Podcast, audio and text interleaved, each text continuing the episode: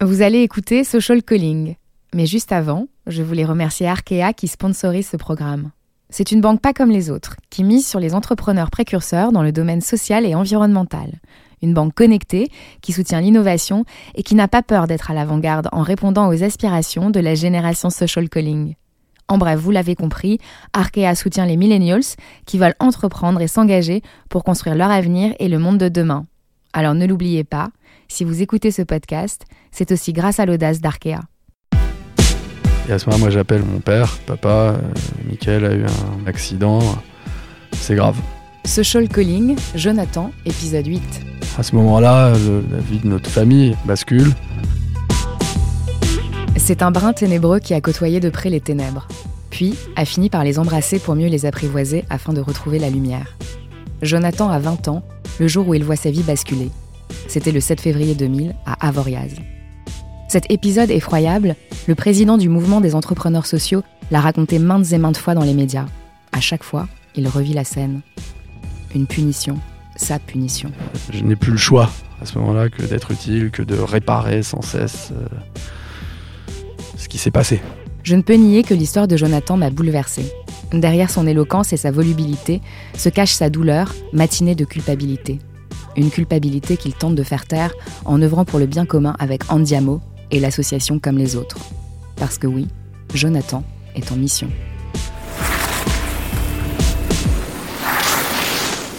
Ça va Jonathan? Je suis toujours un peu stressé avant de prendre la parole, euh, un petit peu d'appréhension. Ça va bien se passer. On est, on est au ski à Avoriaz, euh, en famille, au sport d'hiver. On est le 7 février 2000 et euh, il fait pas beau. Il fait pas très beau. Il fait pas assez beau en tout cas pour que la génération des parents, donc mes parents et oncles et tantes, euh, aillent skier. Donc on part skier entre jeunes. Alors il y a mes deux petits frères, Michael et Benjamin, qui ont 18 et 13 ans. Moi j'ai 20 ans. Et mon meilleur ami Stan, qui a 21 ans, et mon petit cousin Maxime, qui a, 17 ans. Et euh, on s'amuse bien, on se lance, euh, comme souvent, des défis un petit peu idiots. Et, euh, ce jour-là, Michael donc, fait des sauts particulièrement beaux et, que je trouve plus beaux que ceux que fait mon, mon, ami Stan, mon ami d'enfance, alors qu'en général, c'est l'inverse. Et je, je, remarque ça et Stan, euh, piqué au vif, euh, réagit en disant Ah bon, euh, bah, c'est ce qu'on va voir. Et puis moi, je m'improvise du coup organisateur et arbitre de la compétition qui va suivre, qui est un défi en fait de saut sur un snowpark entre mon meilleur ami Stan et mon petit frère Michael. Michael relevant le défi immédiatement. Et donc, euh, on, est, tous installés sur le snowpark. Mon, petit cousin et mon plus petit frère Benjamin euh, en haut, comme, dans les tribunes, comme spectateurs. Moi sur la troisième bosse, donc celle qui décolle tout particulièrement. Et puis euh, Stan s'élance, fait des, virages raisonnablement entre la première et la deuxième bosse, puis entre la deuxième et la troisième, et puis fait trois très jolis sauts. Et Michael prend la suite et, et là part sur un, un tout droit sur la première bosse, euh, prend de plus en plus de vitesse, il arrive sur la deuxième, il fait donc des sauts euh, déjà assez impressionnants, et puis euh, l'atterrissage de la deuxième, il, semble hésiter à faire un virage, et puis il fait un mouvement de la tête d'auto-encouragement, et qui fait qu'il continue d'aller tout droit, et à ce moment-là, il arrive à très très grande vitesse sur cette troisième bosse, probablement à ce moment-là perd connaissance au décollage de, peur. Il se souvient d'un mur blanc et de la sensation comme d'un train qui lui serait rentré dans, le ventre à ce moment-là. Et moi, mon souvenir, c'est qu'il est effectivement euh, en l'air euh, comme un pantin désarticulé et, il fait là une chute de 8-10 mètres à peu près, très violente, très brutale. Il atterrit sur le côté gauche. Et sur le coup, moi, je crois qu'il est mort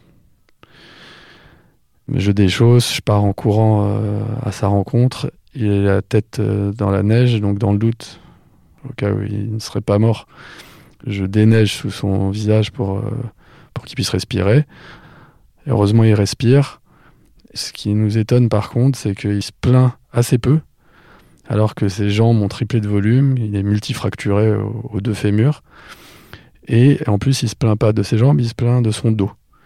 Et il se trouve que notre papa est médecin, et que le, père de mon cousin l'est aussi, et qu'on se regarde et assez vite on, on pense la même chose, c'est-à-dire qu'il a probablement été touché à la moelle épinière. Mon petit cousin lui serre très très fort la cheville euh, pour voir s'il ressent en bas du corps et il, il réagit pas du tout. Et donc à ce moment-là, les secours arrivent, ils ont probablement été appelés par des personnes qui avaient été témoins de l'accident. Et à ce moment-là, moi j'appelle mon, père et euh, je lui dis euh, Papa, Michael a eu un, accident, c'est grave. Je suis pas coutumier de, ce genre d'alerte ou d'alarme euh, à l'époque, donc mon père comprend immédiatement qu'il vient de se passer quelque chose euh, qui, probablement aura des conséquences lourdes sur la suite de nos vies.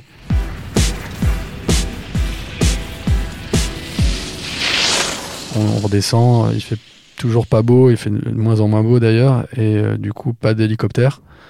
Et on descend comme ça, Michael dans une barquette avec des pisteurs, et puis nous derrière dans le brouillard pour arriver au, cabinet médical d'Avoriaz. Et là, nos parents, oncles et tantes sont là, et il y a les premières radios du dos de Michael qui sont faites, et euh, mon oncle euh, bon, est euh, atterré, et mon père fait une espèce de, crise de nerfs et de tristesse à la fois parce qu'à ce moment-là, lui, il, comprend que ça, que ça, va être très grave. Il voit que le dos a beaucoup bougé, que il y a une fracture de la colonne vertébrale et que très probablement la moelle épinière a été affectée.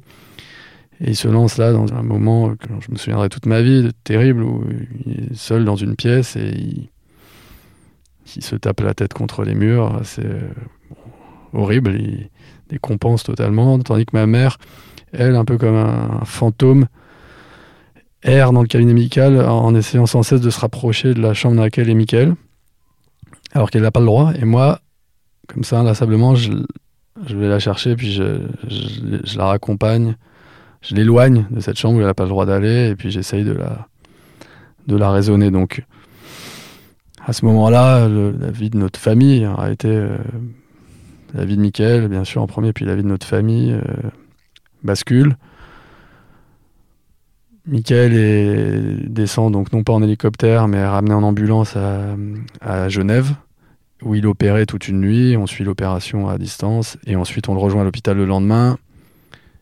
Il passe trois jours aux soins intensifs. Nous, euh, trois jours euh, cauchemardesques à pleurer, désespérer, espérer quand un jour ses orteils bougent. Euh, en fait, c'était un, mouvement réflexe qui n'avait rien à voir avec sa, maîtrise. Et, pour finir par progressivement comprendre qu'il a été fracturé à la colonne vertébrale, la moelle épinière compressée, et qui aurait très certainement des conséquences lourdes.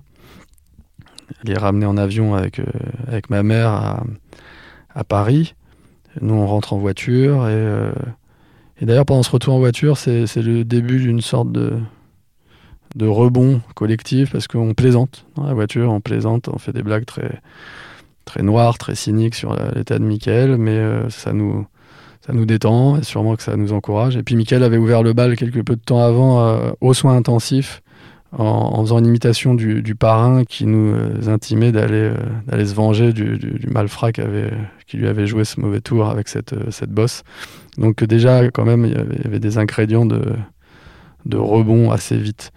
Et puis on, Michael arrive à, l'Institut Mutualiste Montsouris qui est un hôpital, boulevard Jourdan dans une chambre euh, où il passera trois semaines.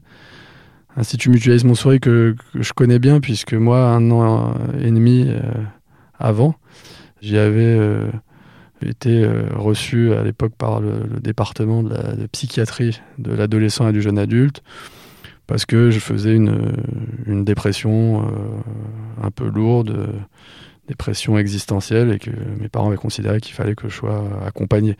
Donc on se retrouve là, dans cet endroit que je connais pour y avoir euh, souffert, puis euh, euh, y avoir été sauvé d'une certaine manière. Et, là, c'est autour de Michael.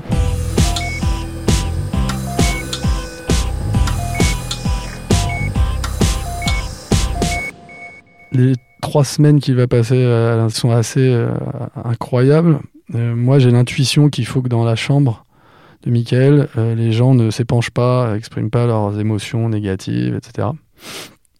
Et Michael me confie la, porte, la garde de sa chambre. Et en fait, à chaque fois que des personnes arrivent, des visiteurs, et, la chambre n'a pas désempli pendant trois semaines, donc tous les, amis, la famille, etc. À chaque fois que quelqu'un arrive, je lui dis, écoute, peu importe ce que tu ressens, mais il faut que tu restes souriant, positif, c'est important. Et les uns après les autres jouent le jeu.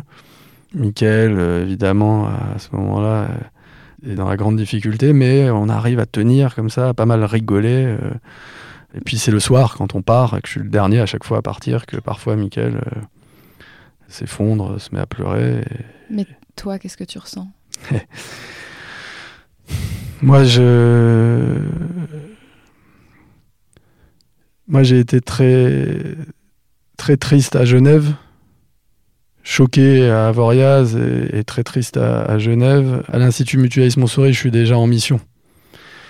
C'est-à-dire que d'ailleurs, il se passera ensuite pas mal de temps avant que je, que ressente à nouveau la tristesse. Une bonne grosse année.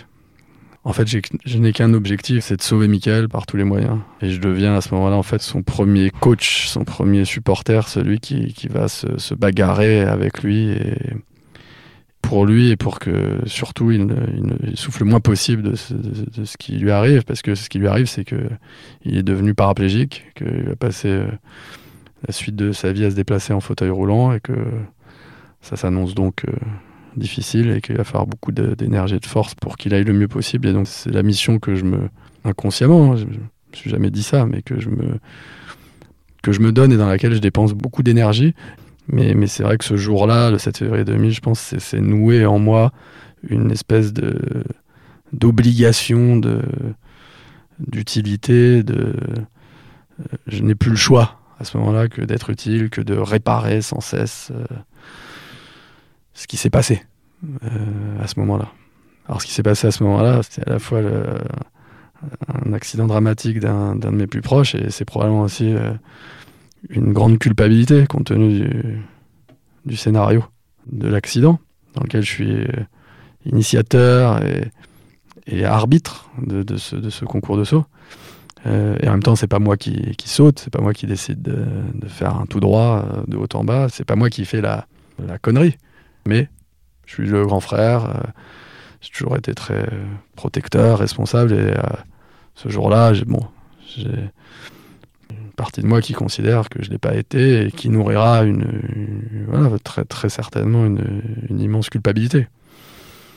Culpabilité qui est entre autres à l'origine de cet engagement.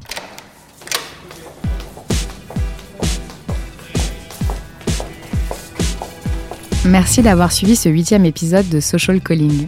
Je vous donne rendez-vous la semaine prochaine avec Adèle, une fille en or, qui s'est retrouvée malgré elle propulsée en couverture de Paris Match.